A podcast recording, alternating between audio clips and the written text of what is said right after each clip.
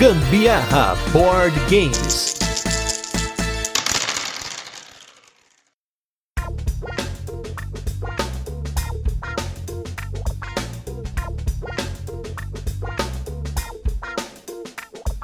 Fala galera, beleza? Aqui é Gustavo Lopes. Eu sou a Carol Guzmão e esse é mais um episódio do Gambiarra Board Games, o seu podcast sobre jogos de tabuleiro que faz parte da família de podcasts Papo de Louco.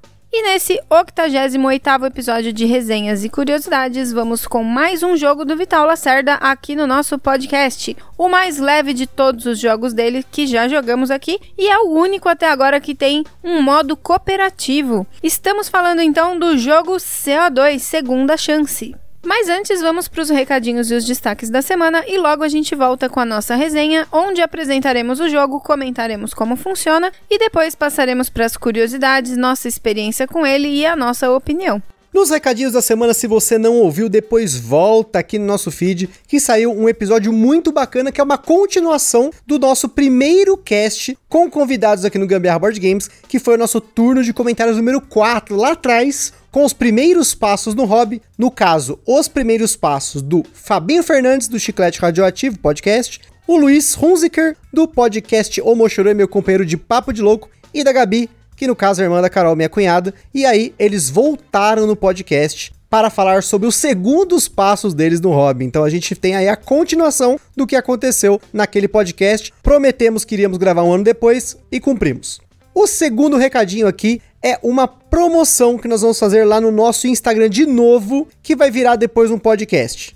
Dessa vez, nós estamos sorteando um cupom de 150 reais na loja virtual da Acessórios BG para você comprar itens daquela máquina laser. Lembra que tinha quebrado? Eles tiveram um problemão, enfim, a gente conseguiu aí juntos, a comunidade unida, conseguiu arrecadar o dinheiro aí através de compra de cupom, uma série de coisas. E aí agora eles estão a todo vapor e a gente vai sortear para vocês esse cupom de 150 reais. Para isso, as instruções vão estar lá no Instagram, mas basicamente é seguir a gente no Instagram, seguir Acessórios BG no Instagram, responder uma pergunta que a gente vai colocar lá na foto, marcar dois amiguinhos, dar uma piruleta e aí é isso aí. Esse resultado vai ser no dia 25 de março, tá? Então tem umas semanas aí para vocês participarem. E o tema dessa vez, que inclusive vai ser o tema do cast, Rodada dos Ouvintes, número 2, será como você encaixa os jogos de tabuleiro no seu dia a dia? A gente quer saber o que vocês fazem, quais são os malabarismos que vocês têm que fazer para jogar sempre que possível, né? Que nem a gente faz aqui, né? É, não vai querer falar como que você encaixota seus jogos, não, viu? é como você encaixa no seu dia a dia, como é que você joga, né? Como que você põe eles aí na sua rotina. Isso aí, hein? Não é encaixotar, por favor. Não confunda. Agora vamos para os nossos destaques das semanas aí. Dessa vez aí nós temos apenas jogos que nós já havíamos jogado, que vamos começar aí com o jogo mais leve dessa listinha, que é o Potion Explosion, um jogo que a gente adora, um dos primeiros jogos que a gente pegou para nossa coleção aí nas nossas andanças pelas livrarias Cultura, pegamos numa promoção top na época, e é um jogo que eu continuo adorando, não mudou a minha opinião sobre ele ao longo de tanto tempo, mesmo sendo um jogo mais simples, sendo um jogo mais família, eu adoro jogar esse jogo, bater as pedrinhas, fazer aquele monte de combo, fazer as poções, combar poção com poção, com não sei o que. Adoro esse jogo, continua sendo uma delicinha jogá-lo. Com certeza eu gosto muito desse jogo, eu acho ele a coisa mais rica de mamãe, mas eu ainda não ganhei. Nunca!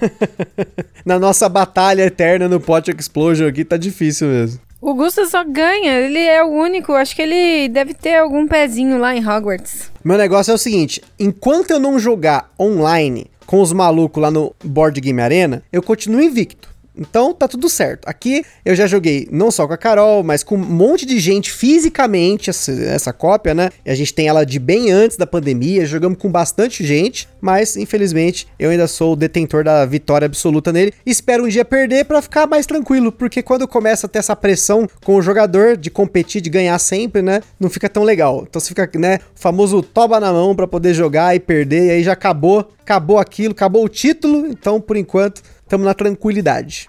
O nosso segundo destaque dessa semana é o jogo Medici da Paper Games, um jogo do designer Rainer Knizia, esse matemático fodelão dos jogos de tabuleiro, um jogo de leilão que funciona em dois jogadores, por incrível que pareça, funciona em dois, funciona em cinco, funciona em tudo quanto é quantidade de jogadores. Eu adoro esse jogo, desde que ele chegou aqui pela Paper Games, é um jogo com valor muito bom, uma produção muito boa e é um dos poucos jogos de leilão que a gente tem aqui na coleção e que eu aprendi a jogar. Eu sou ruim em jogo de leilão. Eu, sei lá, às vezes eu aposto e não consigo ficar no meio termo, porque geralmente jogo de leilão é assim, né, gente? Ou você mete bala, não tem meio termo nesses jogos aí. E eu tenho muita dificuldade porque eu sou pão duro. Então, na hora de jogar esses jogos, eu, o, o meu eu sou Vina não me deixa gastar para poder ganhar. Mas eu tô pegando o esquema nesse jogo, tô, tô ficando bom nele. Que que é isso? Eu sou Vina? Nunca ouvi falar disso. Sovina, Sovina é mão de vaca. Aff, Maria, nunca vi isso. Ó. Isso aí é coisa de mineiro, né? Não, não. Ó, eu aprendi essa palavra sovina, gente, na historinha em quadrinhos do Sonic. Porque na história de Natal do Sonic, o Robotnik era o Sovina. Olha só como eu lembro disso, muito tempo. Muito legal. Era muito legal a HQ do Sonic, mas enfim. E agora o nosso terceiro destaque da semana é o Puerto Rico, que finalmente a gente conseguiu jogar ele com mesa top, mesa cheia. Nós jogamos aqui em casa, com as devidas precauções, obviamente, com a minha sogra, minha cunhada e o namorado da Gabi, né, que é o Gabriel, que vocês ouviram, conheceram ele aí no último cast, e foi muito legal, foi bem diferente a dinâmica de jogo, um jogo bem mais apertado, bem mais difícil de você conseguir recurso, as pedreiras acabaram rápido, os recursos na hora de entregar era uma briga, o capitão virou chave, mais do que chave, sim, dois, já era triste bloquear o outro, Imagina em cinco jogadores. Adorei a experiência, todo mundo gostou. Inclusive, foi um negócio que a gente ficou impressionado, né? A, a minha sogra gostou do Porto Rico, ela adorou. No dia nós jogamos Gloom e o Porto Rico, todo mundo pirou no Porto Rico. Não entendi. Pois é, minha mãe curtiu Porto Rico, fiquei feliz com isso, achei bem legal. E realmente foi uma partida muito, muito, muito boa. Eu acho que ouso dizer que eu gostei mais dessa partida com mais gente do que só de dois. Não, com certeza, isso não tenho dúvida. Eu adoro Porto Rico, gosto dele desde que a gente começou a jogar ele, mas a gente só tinha jogado ele em dois jogadores, né? Pois é, eu acho que a gente vai ter que jogar mais vezes ele agora com mais pessoas, que foi muito divertido, muito legal, muito acirrado em relação à seleção dos personagens ali, Sim, das sim, sim. ações. Putz, foi muito legal, muito boa. E agora, pessoal, vamos com o nosso review retrô da semana. Agora a gente falou dos nossos destaques. Vamos agora com o nosso review retrô do cast número 31 do jogo Broom Service.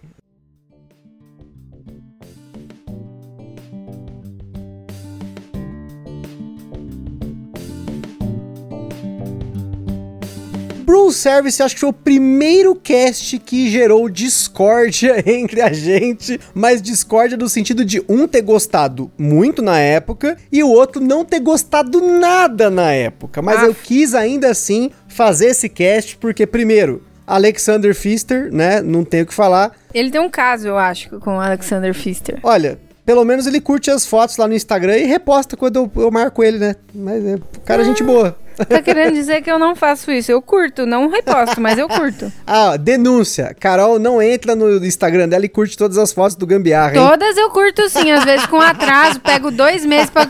Curto dois meses de uma vez só, mas. Vocês estão vendo, né? Estão vendo. Às vezes eu posto uns negócios, comento, marco ela lá. Vai dar uma semana, ela, depois que ela, ela responde lá. Mas é brincadeira da parte. Broom Service é um joguinho aí de bruxinhas, de 2 a 5 jogadores, que nós falamos no nosso cast número 31, que é um jogo de pick-up and delivery, é um jogo de pegar e entregar. É um dos poucos que tem aqui no Brasil com essa mecânica de você pegar as coisas e entregar em outro lugar. No Broom Service ele não chega a ser tão tipo jogo de trenzinho, né, que você pega a mercadoria que tá num lugar fisicamente e manda para outro lugar, mas é uma mecânica que eu gostei muito, porém, ele tem a questão que a gente falou no cast, a gente também falou aqui nos destaques da semana de janeiro, se eu não me engano, que nas cartas você tem o método covarde e tem o método corajoso que você pode jogar, e se alguém joga uma carta corajosa na frente da sua, né, uma carta que você escolheu corajoso e ela escolhe também, ela bloqueia 100% da sua ação e você sai da rodada com nada. Você não faz nada, caga o seu planejamento. Então ele é um jogo que tem que ter uma mentalidade mais tática, você tem que pensar mais em plano A, B e C quando você joga, ao invés de você tentar fazer uma sequência de cartas, porque elas podem ser facilmente quebradas.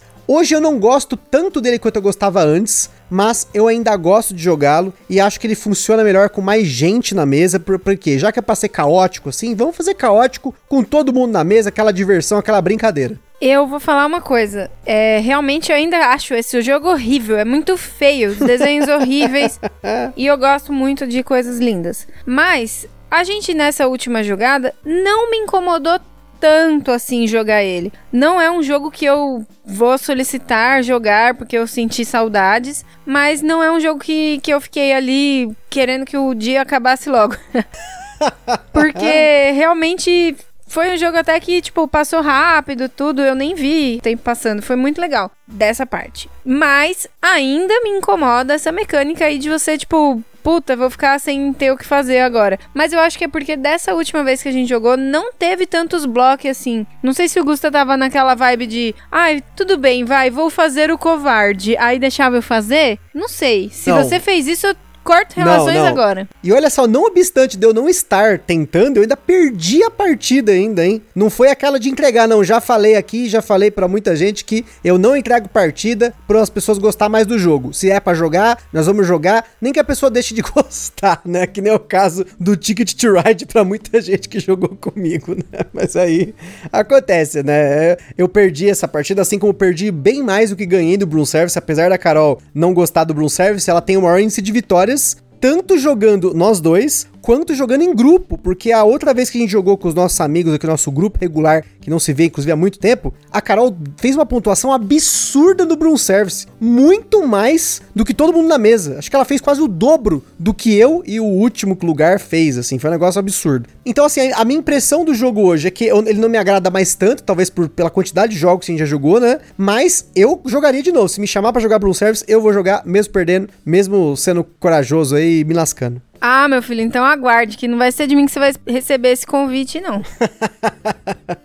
Bom, mas vamos lá, vamos, chega de Brew Service, vamos para o nosso jogo da semana, que é o jogo CO2 Segunda Chance.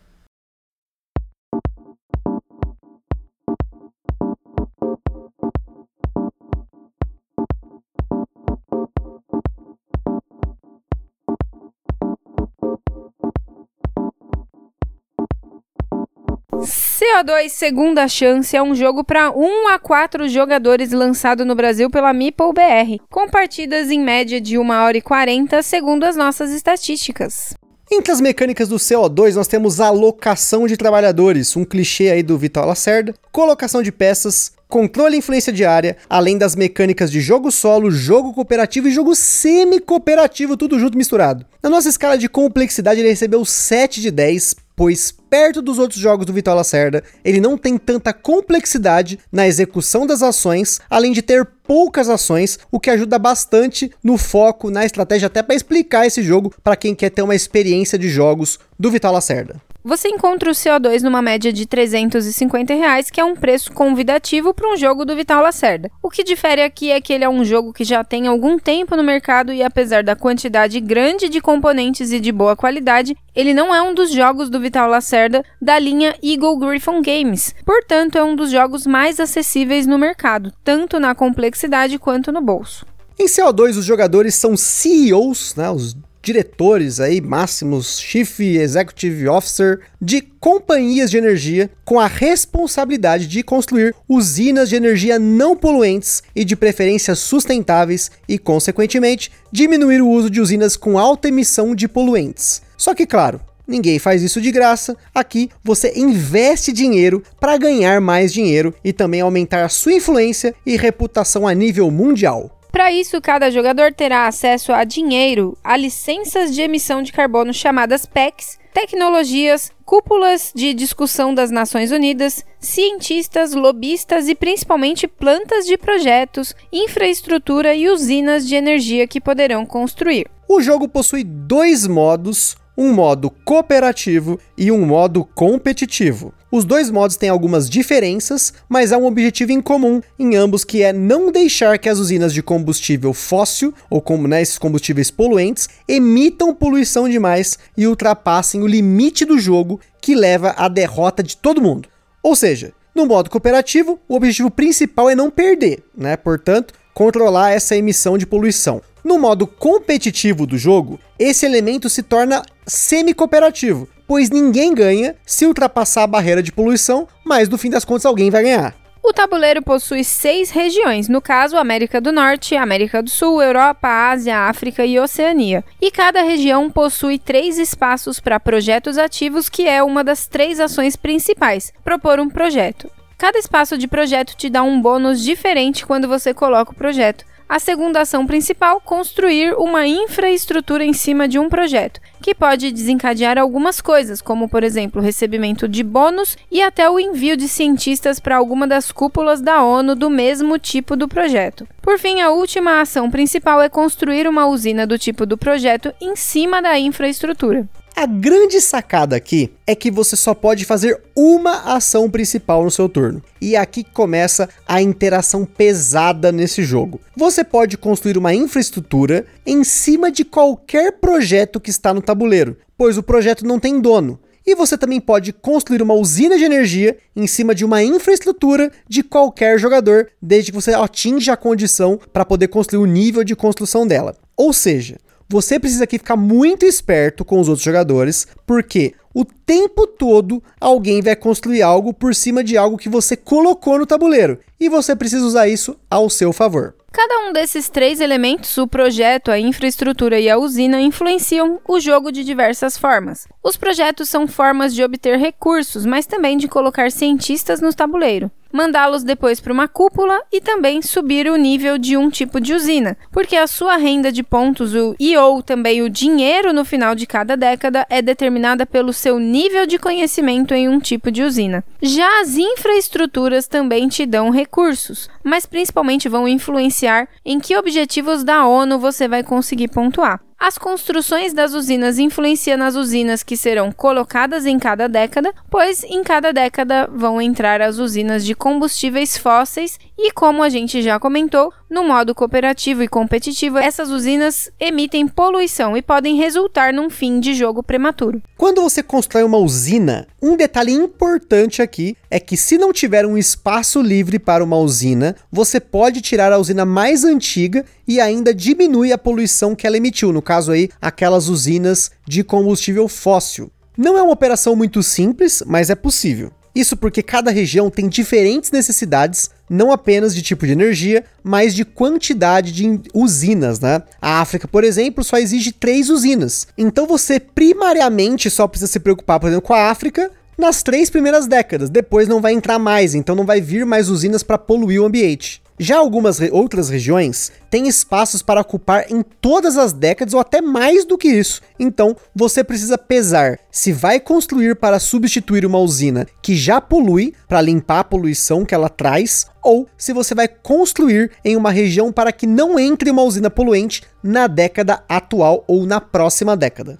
O jogo tem bem mais detalhes, como as ações executivas e todos os passos de cada etapa do jogo, que muda entre o modo cooperativo e competitivo. O importante aqui é que no modo cooperativo os jogadores precisam cumprir todos os objetivos de fim de jogo da partida para ganhar, sem, é claro, terem sido engolidos pela poluição. E no modo competitivo, se isso não acontecer também, ganha no final quem tem mais pontos.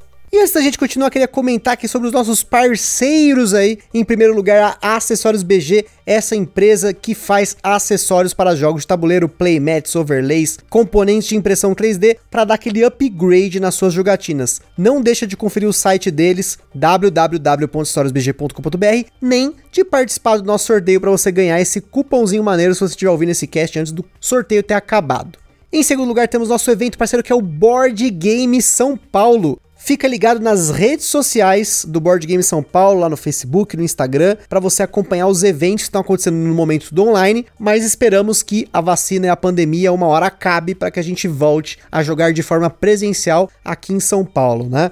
E em terceiro, nós temos a nossa loja parceira que é a Bravo Jogos, essa loja com preços e condições top para você comprar o seu jogo de tabuleiro. E se você comprar através de um link que está na descrição desse podcast ou lá no nossa bio, no nosso perfil do Instagram, você também ajuda o Gambiarra Board Games aí sem nenhum custo adicional. E só fazer um comentário se você também está ouvindo esse podcast aí ainda no mês de março, tal, abril. Nós estamos participando do prêmio Ludopedia, concorrendo aí tanto em podcast quanto em mídias sociais. Então, Não deixe de votar no Gambiarra Board Games para podcast, com melhor podcast e melhor mídia social. Se você acha que o nosso conteúdo é maneiro, é bom, é merecedor. Então, não deixe de votar lá na Ludopedia. O CO2 Segunda Chance, como o nome sugere, é a segunda edição do jogo CO2, que foi lançado em 2012. Ele só tinha um modo competitivo e, além de diferenças nas regras, ele era um jogo para 1 a 5 jogadores. Os componentes eram bem padrão euro e a arte era bem diferente. Em 2018, o jogo recebeu uma reimplementação que foi lançada via Kickstarter, com arte do Ian O'Toole, que é um grande parceiro aí do Vital Lacerda. Componentes de madeira melhor trabalhados e mais temáticos, além de mudanças na regra como o ajuste para 1 a 4 jogadores e o modo cooperativo. Além disso, como a maioria dos jogos do Vital, o Kickstarter contou com um kit de upgrades e mini expansões também. Uma delas é a inclusão do Ártico, uma região separada do tabuleiro, também entraram novas cartas de lobista, que são cartas que você usa em uma das ações executivas para ganhar recursos e alocar cientistas. Tem peças que mudam os bônus dos projetos em cada região. Tem até uma maldita usina de carvão gigante que polui 50 pontos. E por fim, marcadores 3D ainda mais temáticos para algumas áreas do tabuleiro, como o marcador de década, o marcador de fase e assim vai. Esse kit a MeepleBR trouxe, mas não está disponível. Infelizmente, esse a gente deixou passar. Mesmo tendo essa segunda edição e as mudanças na regra, depois do feedback da comunidade, o Vital Lacerda chegou a colocar no Board Game Geek um tópico com algumas variantes com diferentes níveis de ajuste, tanto para o jogo competitivo quanto para o jogo cooperativo. Ele coloca isso como variantes não oficial do designer. Mas, como eu comentei lá no cast sobre variantes que eu participei lá no Coruja Cast do Lost Token, eu acho que são totalmente válidas e oficiais, pois são do designer. Nós chegamos a testar uma delas no modo competitivo, que foi começar na, em zero na trilha de poluição, ao invés de 50. E foi bacana porque era certeza que a gente iria perder nessa partida se não fosse por esses 50 pontinhos que deu um gás no começo. A gente chegou a 490 pontos nessa partida, ia estourar e a gente ia perder. Claro que assim, né? Isso dá um fôlego para competição, né? Para melhorar a competição, mas esse modo semi-cooperativo é um diferencial do jogo. Então o ajuste é mais para você, se você já teve aí partidas salgadas com a galera que tá jogando com você e a galera tá ali viajando e tal e deixa a poluição subir demais, perde a partida, ou mesmo por sorte, né? Porque saiu lá durante o jogo usinas mais pesadas e você acabou perdendo independente do que você fez. Então é legal você ver esses ajustes para ver se vale a pena você fazer e aproveitar melhor o jogo aqui oficialmente instruções do Vital Lacerda. O tema do jogo ele é bem forte, assim como todos os outros jogos do Vital Lacerda, e nesse caso o tema ele é focado na questão ambiental. O modo cooperativo faz sentido, pois estão todos juntos lutando para controlar a poluição e suprir a demanda da energia mundial.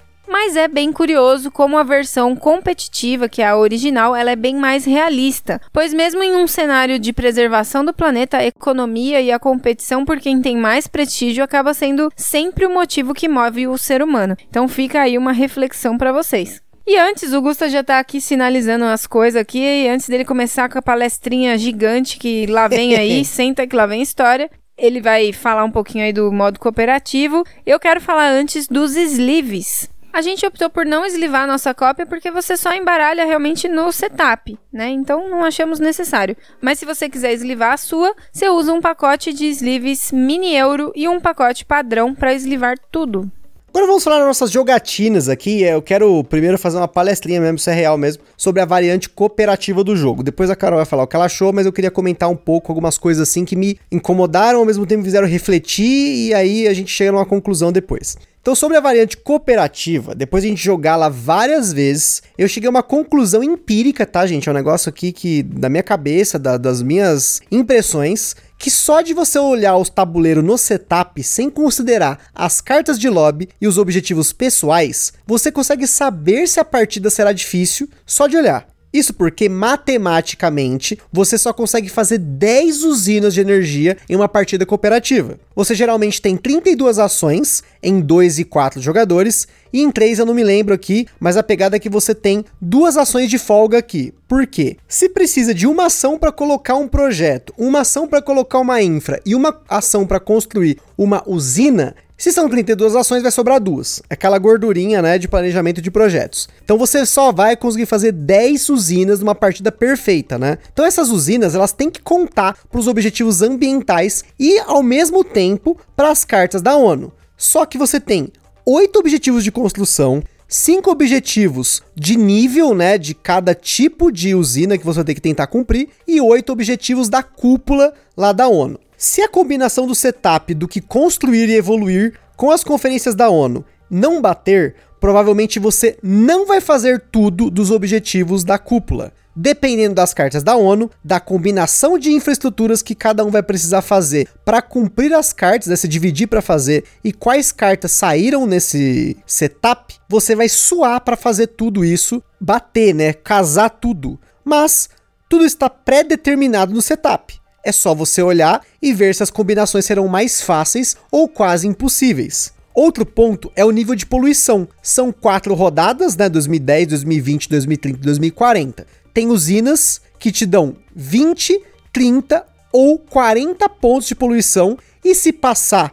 né, de 110 lá, né, porque na verdade é, é 510, se eu não me engano, você tem que gastar só para fazer voltar para o mínimo necessário. Então, vamos supor que na primeira rodada, com as suas oito ações, o grupo faça duas usinas e que a combinação dessas usinas elimine alguns dos objetivos ambientais. Minimamente, vão sobrar uns quatro dos verdes ali, todos os roxos, porque não vai dar tempo, e no máximo aqui uns dois azuis das cúpulas lá, né? E aí sobram seis, até quatro, cinco ou seis, seja, você vai perder 15 pontos nessa brincadeira só nessa pontuação aí da ONU. Supondo que vocês tenham feito as usinas que dão mais pontos, que é a solar e a de reflorestamento, vocês ganham aí uma bagatela de 18 pontos. Se perdeu 15, sobra 3 pontos. São seis regiões no mapa, então vão entrar pelo menos aí, já que você construiu duas, então sempre vai entrar aí pelo menos quatro usinas de combustível não renovável, combustível poluente.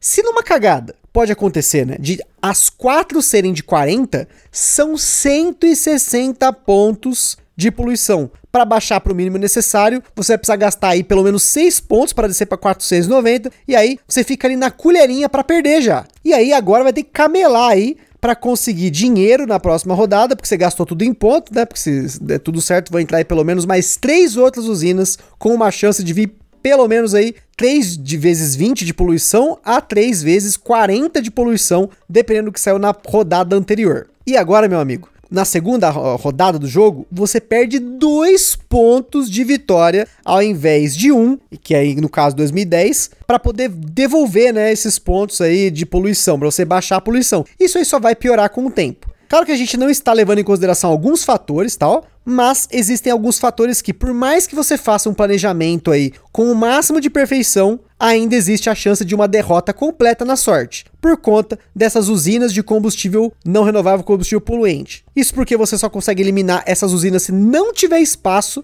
para construir na região, mas isso só vai acontecer em 2040 porque a África vai ter enchido em 2040. E aí construindo uma, né, ou mais usinas na África, você consegue tirar a poluição. Mas só compensa realmente se tiver alguma coisa ali de 40 tal, porque se você sabe que tem mais de 40 do que de 20 no tabuleiro, o que vai entrar nas, nas outras regiões regiões ao custo de você não construir naquela rodada naquela região para pegar alguma que está na África, tem uma probabilidade menor de ser algo com alto custo. É probabilidade aqui no caso, né? Mas isso se você conseguir sobreviver até o final do jogo, que é a rodada 2040. Geralmente no modo copy você vai seguir um reloginho, duas usinas, duas usinas, três usinas, três usinas, ou duas usinas, três usinas, três usinas, duas usinas, para tentar gerenciar o quanto de poluição entra por rodada. Mas se você fazer um passinho errado ali, a derrota é certa. E isso vai depender muito do setup e quantos objetivos ambientais você consegue fazer por rodada. Os objetivos privados são mais tranquilos, mas as cartas de lobby, por mais que você faça os efeitos fracos dela, você olhou no setup e você já sabe que carta não vai servir. Dito tudo isso, a gente perdeu apenas uma partida e ganhou todas as outras no modo cooperativo, mas teve que seguir esse reloginho aí. Então, grande parte do jogo é você ensinar esse reloginho para quem tá jogando com você ou do, da galera que tá jogando com você aprender esse reloginho, né? E tentar otimizar o máximo que dá para fazer. Mas eu considero hoje que o modo cooperativo ele é muito legal para mostrar o jogo para outras pessoas, para poder jogar depois o modo competitivo, que para mim é a joia desse jogo. Falei pra caramba, agora por favor, Carol, pode falar um pouquinho do modo cooperativo, já fala do competitivo também, porque minha voz gastou aqui. Olha, na minha opinião foi o seguinte: o jogo cooperativo foi muito legal, achei muito interessante, mas eu me senti assim, eu achei que eu fiquei naquela zona de conforto, meio preguiçosinha, assim, sabe? Porque muitas das vezes o Gusta tomava atitude, decidia algumas ações por conta, assim. Não que a gente não discutisse tudo, mas no fim eu sempre concordava. Ah, realmente, acho que tem que fazer. Porque eu confio muito nesse lado matemático dele, igual ele demonstrou aí por A mais B, que A mais B é igual a X. não, ó, e olha só, gente, não é alpha player, tá? No caso, para quem não sabe, alpha player é o cara que domina a partida. Eu sempre discutia as coisas com ela, mas tinha hora que era muito óbvio o que a gente tinha que fazer, né? Se não, não considerar as cartas de lobby, a gente meio que já, tipo, meio que tinha um caminho ali, né? Que a gente já sabia como prosseguir, né? Sim, e aí quando a gente foi começar a jogar o modo competitivo, eu senti bastante essa ausência dele participando e, e não me bloqueando, porque várias vezes ele fez isso comigo no, no competitivo. Então, eu percebi realmente a diferença. E, para ser bem sincera, eu preferi muito mais o jogo competitivo do que o cooperativo. Apesar de serem bem similares, né? As ações são as mesmas, tal, mas enfim, eu achei mais legal a dinâmica do competitivo do que do cooperativo. Também concordo. Eu gostei bem mais do modo competitivo. Eu acho que brilha muito mais esse negócio de você construir em cima das coisas do seu oponente, não do seu amigo, né? Porque senão vira aquilo que eu falei, é meio que uma sequência. No cooperativo, se um colocar um projeto, o outro pode ir lá e colocar um projeto ou colocar uma infraestrutura e ir ajudando a montar o um negócio. No competitivo, não. A gente faz isso de propósito para zoar, às vezes, o oponente. Tipo, Carol colocou um projeto, eu vejo que ela tá querendo aquela infraestrutura, já meto aquela infraestrutura no lugar. Porque aí eu já sei que, mais ou menos que, para que, que vai servir. As cartas de objetivo da ONU, por exemplo, quando você tá jogando em mais jogadores, é uma competição por aquelas cartas. E em dois jogadores é mais tranquilo, porque se são 10 cartas, cada um aqui pega 4 e tal, e não tem tanto bloco. Em mais gente, deve ser bem mais complicado, porque vai competir por aquelas 10 cartas. Então não vai ter tanta oportunidade para fazer as quatro de uma vez. Acho que só teve só uma partida que os dois aqui não fizeram as quatro cartas lá de infraestrutura lá do, das cartas da ONU. As outras partidas a gente fez os, tudo, né? Os dois fizeram e aí meio que empatou nisso daí. Um elemento que eu não achei tão interessante no jogo foram essas cartas de lobby, porque elas são aleatórias, você só recebe cinco e nem sempre elas casam com o que você quer fazer. Por exemplo, teve uma partida que a, nas cartas da ONU quase não saiu energia solar e na minha mão eu tinha tudo para fazer solar, então eu meio que tipo tive que usar essas cartas pelo bônus menor dela. E dificilmente para mim valia a pena o custo de você alocar um cientista numa carta dessas. Porque para pegar cientista, você tem que colocar um projeto a custo de ou não pegar dois cubos de tecnologia, que é um recurso complicado no jogo, ou de você colocar dinheiro no seu banco. No geral, eu tava sempre alternando entre esses dois e no máximo fiquei com dois ou três cientistas na partida, alternando entre projetos e cúpulas para ganhar nível, né, em cada um dos tipos de energia do jogo. Então eu não vi tanta vantagem nisso, né, nessas ações aí do lobby, das cartas de lobby. Talvez isso me tenha me incomodado um pouco. Tirando isso da frente, em relação à interação do jogo, eu gostei muito, achei que é uma interação muito direta. Às vezes ela pode ser um pouquinho agressiva se você não tá acostumado aí, né? Um Euros com muita interação, que é esse caso aí de você meter a infraestrutura no projeto do outro, construir em cima da do outro, mas esperar que ele vai construir, você tem que blefar o que você tá fazendo às vezes ali, você tem que deixar aquele negócio, porque por exemplo, no modo competitivo tem os desastres, né? Então muitas vezes eu deixava de construir numa região porque eu sabia que a Carol seria obrigada a fazer alguma coisa naquela região para poder não pegar a punição do desastre. Como já aconteceu de eu ter deixado de propósito eu mesmo tomar uma punição para poder planejar minhas rodadas futuras. Então, assim, tem muita coisa nesse jogo, claro, não tem tanta coisa quanto em outros jogos do Vitor Lacerda, mas ainda assim é um jogo que tem bastante coisa. Ele é pesado, né? Eu, por exemplo, eu não colocaria ele para jogar com a Gabi e o Gabriel, porque eu acho que é muita coisa para eles, é um jogo com conceitos pesados e para nós é até mais fácil porque a gente jogou vários jogos do Vital Lacerda. Então, ação executiva é um conceito que ficou enraizado já na gente, né?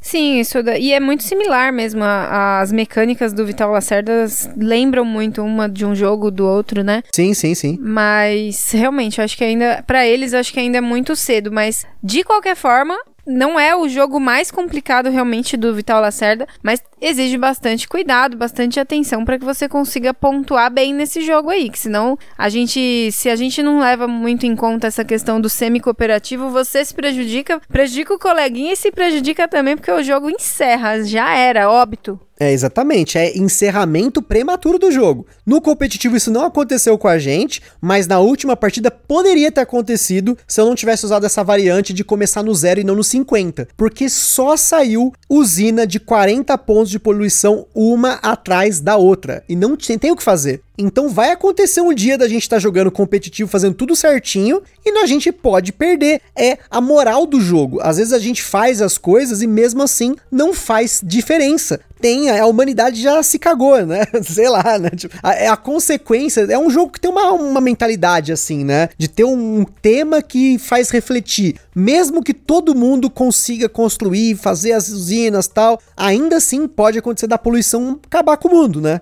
Não tem o que fazer. Então, só pra gente concluir aqui, para não deixar também tão extenso o cast, o modo competitivo eu recomendo com vigor. Adorei o modo competitivo. O modo cooperativo eu recomendo que você jogue uma vez para você aprender o jogo, mas eu não recomendaria o CO2 se você planeja jogar somente o modo cooperativo. Eu acho que o modo cooperativo, a longo prazo, ele tende a acontecer o que eu falei. Você vai chegar numa conclusão se você não. Eu te adiantei, né? E você olhar e refletir, chegar na mesma conclusão que eu, que você olha pro setup, você sabe, esse jogo vai ser fácil. Esse jogo não vai rolar. Esse jogo, a chance da gente perder é muito alta, por conta da poluição que vai entrar toda a rodada. Então, Fica aí a nossa dica desse jogo do Vital Lacerda, um jogo no preço, né, para os jogos do Vital Lacerda, pela quantidade de coisa que vem nele. Vocês vão ver lá no IGTV, o meu unboxing deu quase 10 minutos só dando aquela pincelada nos componentes. Mas eu recomendo se você quer ter uma experiência de jogo mais pesado. Esse jogo não chega a ser pesado, pesado, ele tá um médio para pesado e principalmente se você quer competir aí com um jogo de alta interação. E é isso aí, pessoal. A gente fica por aqui com mais um episódio do Gambiarra Board Games. Lá no site do Papo de Louco você vai encontrar vários links para conhecer mais sobre o jogo e principalmente a opinião de outros criadores de conteúdo, que no caso aí um especial foi o Fabrício do Aftermath que me abriu o olho para esse jogo no modo competitivo. E lá no nosso Instagram vocês vão ver algumas das fotos da nossa última partida de CO2. E como sempre, se jogou ou comprou algum jogo que a gente tenha dito aqui, ou também quiser compartilhar com a gente ou sugerir alguma coisa pra gente conferir, manda mensagem no Instagram ou no e-mail contato arroba.